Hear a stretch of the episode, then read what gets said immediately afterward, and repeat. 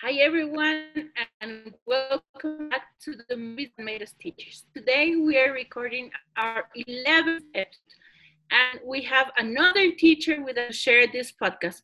Uh, today we have Sylvie Narvaez. She is a business teacher. Hi Sylvie. Hi everyone, how are you guys? Hi Juanito.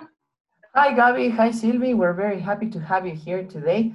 Um, Gabi told me that you were wanting to be invited in the show like for a few weeks ago, right?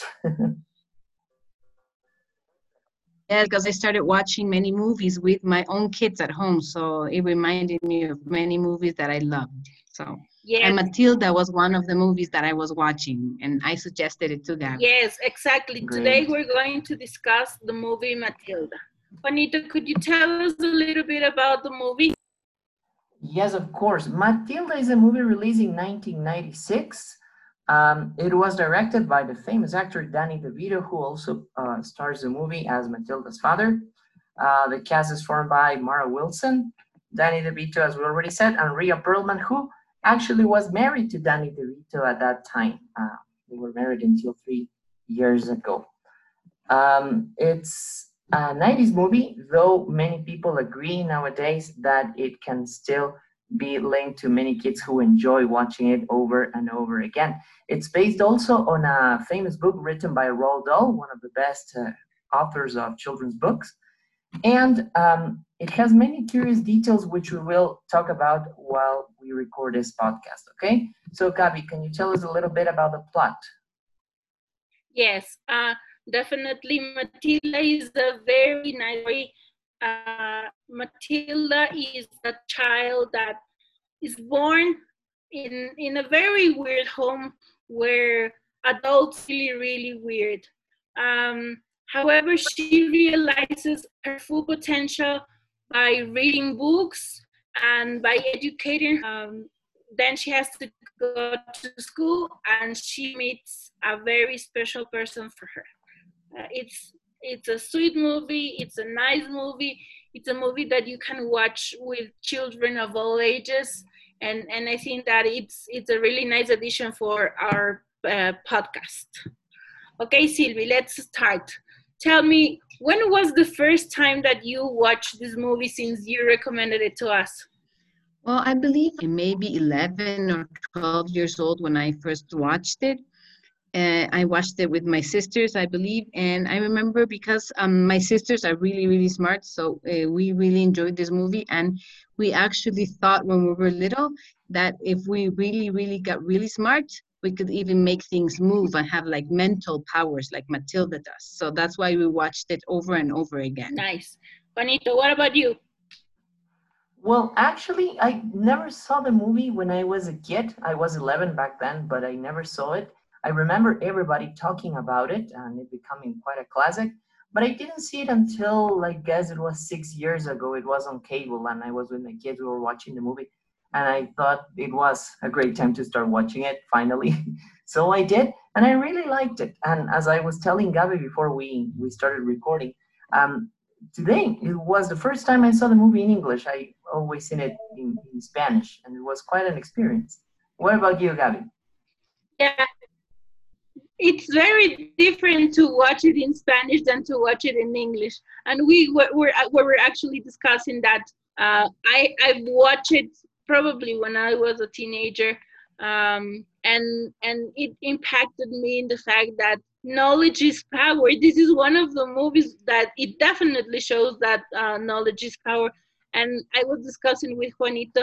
Uh, I watched it again today, and probably uh, maybe I don't know if it was not paying I was not paying attention or because I watched it in national television they might have cut some parts. This is the first time that I saw Matilda as a baby, so it was kind of weird to to watch that. I was kind of shocked because I thought that I missed a big chunk of the movie, but uh, it, was not that big.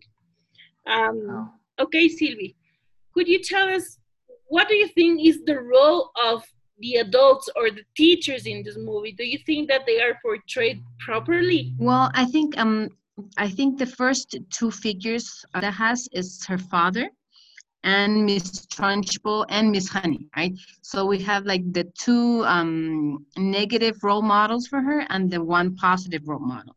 The first one that I mentioned, her father, he tells her this quote that I've always remembered, uh, which is uh, at a at a certain point in the movie, he tells, "And you're dumb. I'm big and you're little. I'm right and you're wrong, and there's nothing that you can do about it." Right? and that really stuck with me throughout the years i guess because uh, it's something that probably adults say to children very often and that that just kills their spirit i guess right but matilda was really smart and then uh, and when her father tells her this uh, she believes that um that's a, a turn a turning point in the movie where she believes that she can she can change things to her advantage mm. right and she starts doing like even little mischiefs like putting glue in her dad's hat and stuff like that to make uh, to make uh, him know especially that she's not dumb and that she can actually do things in, uh, to her favor I guess. Juanito, what about you? Yeah, I, I quite agree with, with Sylvie. I, I think um, it's very important for children to always uh, keep an eye on what they're being told. And actually, us parents and teachers, we should always uh, be careful with the words we use with, around children. In this case, we know it's a little bit exaggerated uh, because of the situation, mm-hmm. because of the type of movie it is. However, uh, one bad word can totally uh, leave a child thinking that that he or she is not doing things right and losing their their potential. Something I really um, saw and that I enjoyed watching today when I was seeing the movie was uh, how happy Matilda was when she got into the school. And, and I've, mm-hmm. on the past years, I've been thinking like, what what should motivate us as, as teachers to to always try to keep our our students uh, happy throughout the whole school year. And I think that they, when, mm-hmm. whenever they, they get into the school uh, on the first days, they feel so excited, so happy because everything's mm-hmm. new, and they are willing to experience so much. And sometimes that in, there's a certain moment when this can uh, be ruined or, or this can be damaged so we, we mm-hmm. really have to encourage kids to to remain as happy as they feel on the first day of school what about you Gabby? I definitely agree with you. Uh, sadly and happily, I had experience with both Miss Honey and Miss Trunchbull. I had these two types of teachers when I was a kid. And this was a very traumatic experience because I remember when I was, I think, in third grade, I had a teacher who actually slammed me against the blackboard. So, wow. of course, my dad went and, and it was a huge mess. But I, I had the experience with a Miss Trunchbull. And, and then also uh, other teachers who, who kind of were Miss Honey. But I think that I remember uh, this bad experience so clearly and so vividly that, as you say, uh, kids can have very marking experiences that can actually change their lives. Luckily, these experience did not prevent me from wanting to learn and wanting to, to know more. However, I think that the, the education has changed so much since I was a kid. Uh, we, we discussed before we started recording that uh, when we were kids, when we were young, uh, this phrase that Sylvie used was true. We we didn't have uh, any any accountment in, into the decisions that our parents made for our lives.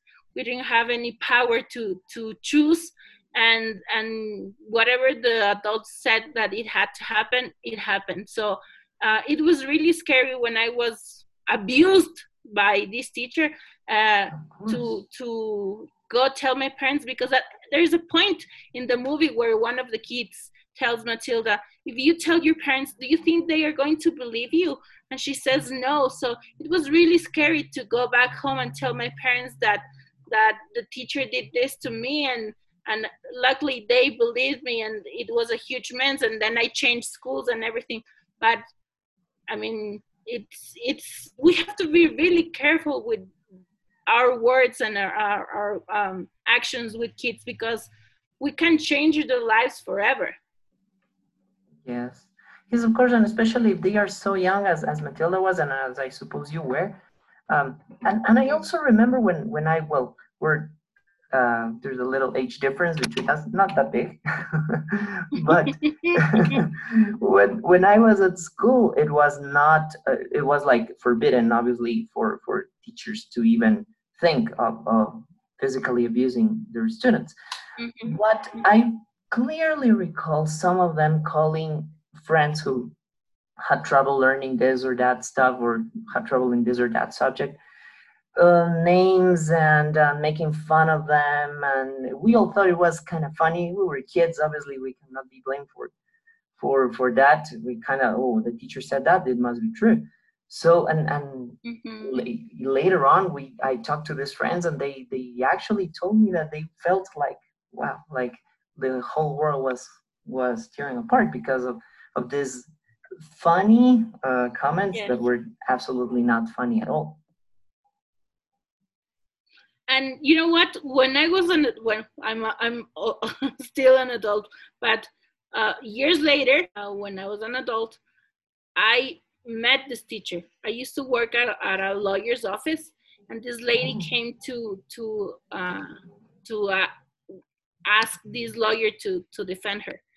And I remember I saw her I felt like I was eight years old again, and my knees were shaking, and I was super nervous.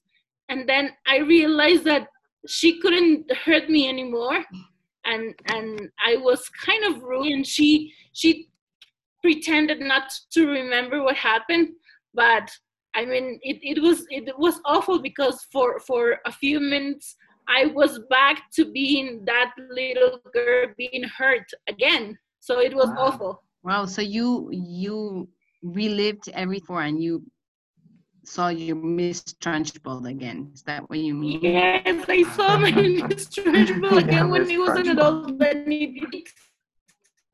oh yeah. It lasted for a few minutes and then I realized that I was an adult and and I wanted to confront her, but I knew that this lady was going to hmm. pretend mm. that nothing happened. So I just saw her and and just I I it, it, was shocking, but at the same time it was like okay, she can't hurt me anymore, so I am going okay. to just forgive her. Oh mm-hmm. yeah, and, and I think that's the wise. But it was terrible. it was terrible. of course. Yeah, yeah. I mean, right now I can tell you about this story laughing, but I mean, I was an eight-year-old and and it was awful and and it was scary and it, it was a shocking experience but I mean, that, that is why I think it's it's super important that we as teachers uh, remember these experiences so we of course for no reason at all uh, uh, replicate them in any circumstance mm-hmm. yes it, it has kind of become like a cliche but i think wow. this this quote is right the one that says that uh, we should be the teacher we wanted to have when we were kids. Definitely.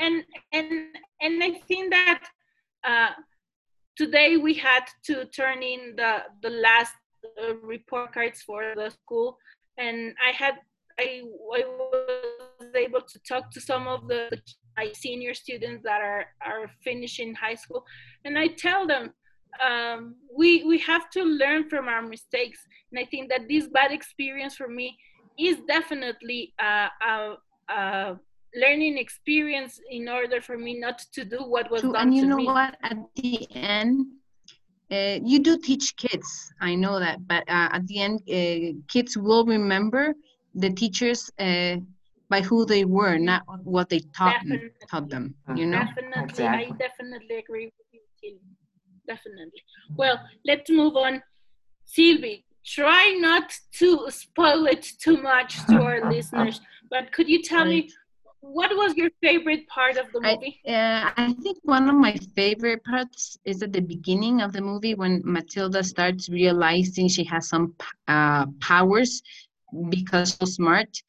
And uh, there's a scene that uh, she's alone in her house, and then she starts moving things like random household items around the living room with her mental powers. And then she starts like a little synchronized dance with all this little household uh, household uh, items that she finds around. So that's pretty fun. I, I love that scene. because uh, as I told you at the beginning, I used to watch this with my sisters and then we used to try to do the same thing like concentrate and try to move things in the living room. Of course it didn't work but that's what we as kids try to do nice i really like that scene too juanito what about you well, I, I really love the those scenes at the beginning of the movie also when uh, Matilda is going to the library.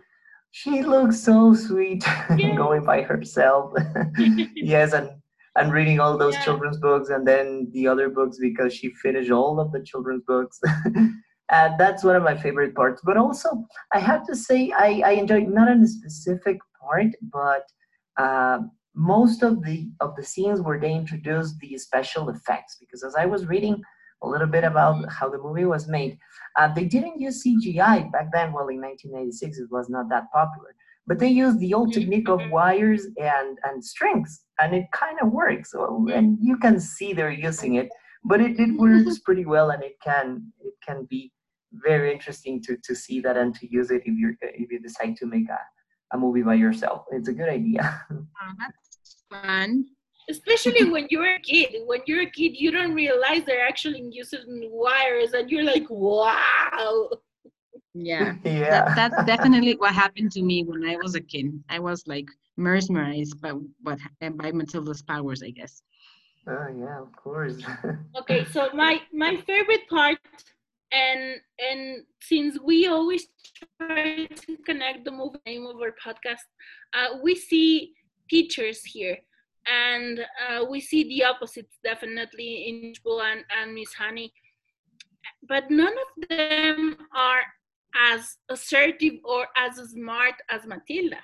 So i think that my favorite parts is when matilda teaches the teacher and it's something that happens to us if we as teachers let our students teach us. Uh, that happens a lot. yes that's And- and- and definitely true Matilda, Matilda's teaching the teacher how to how to react, how to act cool, how to defend herself, and that is really really cool because Mrs. Honey, of course, her her uh, attitude was always kind of trying to keep things peaceful, but she follows the direction of, of Matilda and and she achieves a lot. And again, if we as teachers allow our students to teach us, we can learn so much. yes that's true but you know You're what Gabby? right. I believe that um that for example, if as a teacher you also do the like maybe the psychological part and the fa- and the fact that you connect with your students, uh, when that happens, when the student teaches the teaches the teacher, Mhm. that's when you have made a good connection with that student. But that Yeah. that only happens when you do that connection with the students. Yeah. And I believe that if that happens, you can feel like proud of yourself as a teacher because uh, you know that you have done your work Mhm. uh, I agree. in a in a good way. I agree with you, Sylvie. And and especially for old school teachers, I, I don't have any against against them, but old school teachers have been taught that the the power and authority are the first and most important things in in the class. However, I think that we in Terranova we, we don't practice this and, and I think that we are willing to, to be taught by our students. And again, I have learned so many valuable lessons by my students because I, I have released the power and, and, and have been open to, to accept those, those lessons from my students. Yes, that's true. As a matter of fact, uh, I believe that most of the teachers at our school are very democratic leaders, right? In Mhm. which we try to like uh, reach a consensus with our students. Uh, and my students are not gonna let me lie with this because most times uh, before I take quizzes, I usually ask them the date in which they will want to take the quiz because they know if they have other assignments of other responsibilities in their lives even if they have i don't know a party or something that's a social that they need to go to i'd rather uh, tell them uh, i'd rather they tell me when it's best for them to take a quiz so i always um, some sometimes not always i ask them dates in which they will want to take a certain quiz or Mhm. test so yes I, I guess being democratic is the way to go Yes, nowadays definitely. And I think that it's it's a more balanced uh, process in order for them to, to feel empowered too about what they are learning and how they are learning. Yeah, and they get more Yep. involved also in the class, more interested. Mhm. Uh, it- in, in the past, it was very common for teachers to say that they were the only ones who deserved a 10. Every other student deserved less than that. But nowadays, it's not like that. We have learned so much from our students. I every day I see they have so many great talents. For example, when they can play an instrument or they can uh, draw nicely. I I I always praise them and tell them why I would have loved to learn to do that when I was your age. And and it's great because they give us some tips or they tell us, oh, you should start doing it. It's easy. You should start by doing this. And, Mhm. and it's great to listen to them. They get all excited. It's great. Yeah, I agree. Finally, Sylvie, why would you recommend our listeners to watch this movie?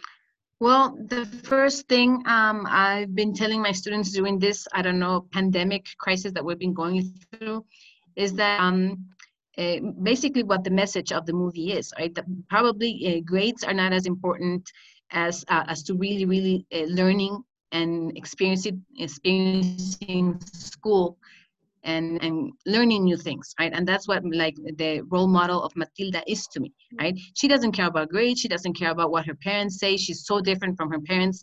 She doesn't care about miss trunchbull she even like is a little defiant against all this like um negative role models.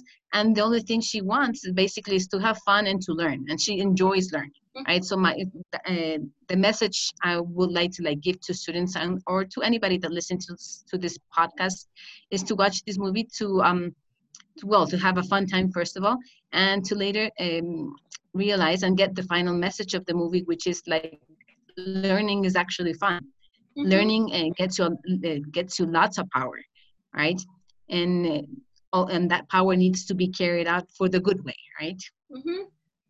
Juanito, what about you? Well, I, I also suggest people to watch the movie because it's so much fun. Uh, you're going to experience lots of feelings.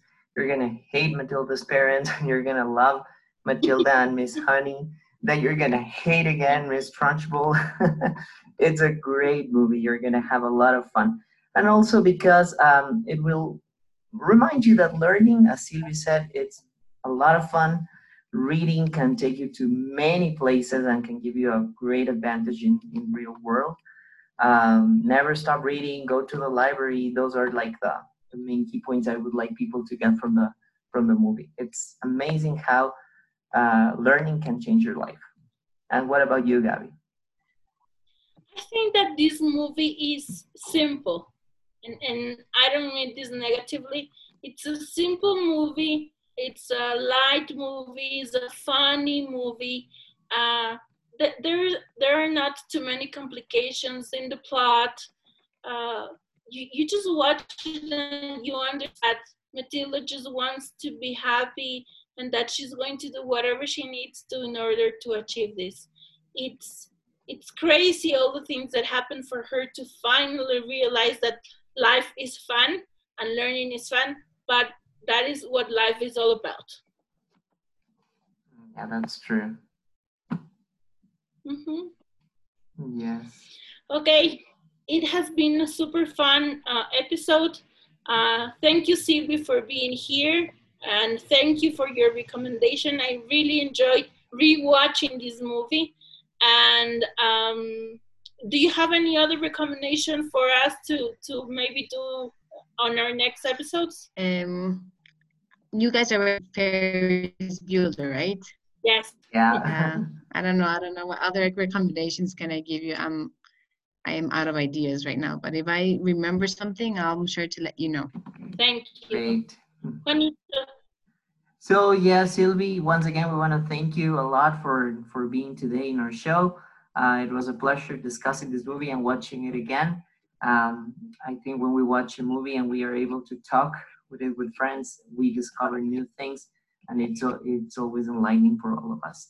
Uh, for our audience, don't forget uh, to send us an email if you want to make any suggestions to jsantamaria at colegioterranova.edu.dc or gromero at colegioterranova.edu.dc. thank you guys Thank you, keep listen, listening to us uh, we we are really really happy to to be doing this podcast and hopefully we will be hearing from you to be able to get more ideas for next episodes. Thank you silvia again. Thank you juanito. And we will be uh, here next week. Bye. Yes bye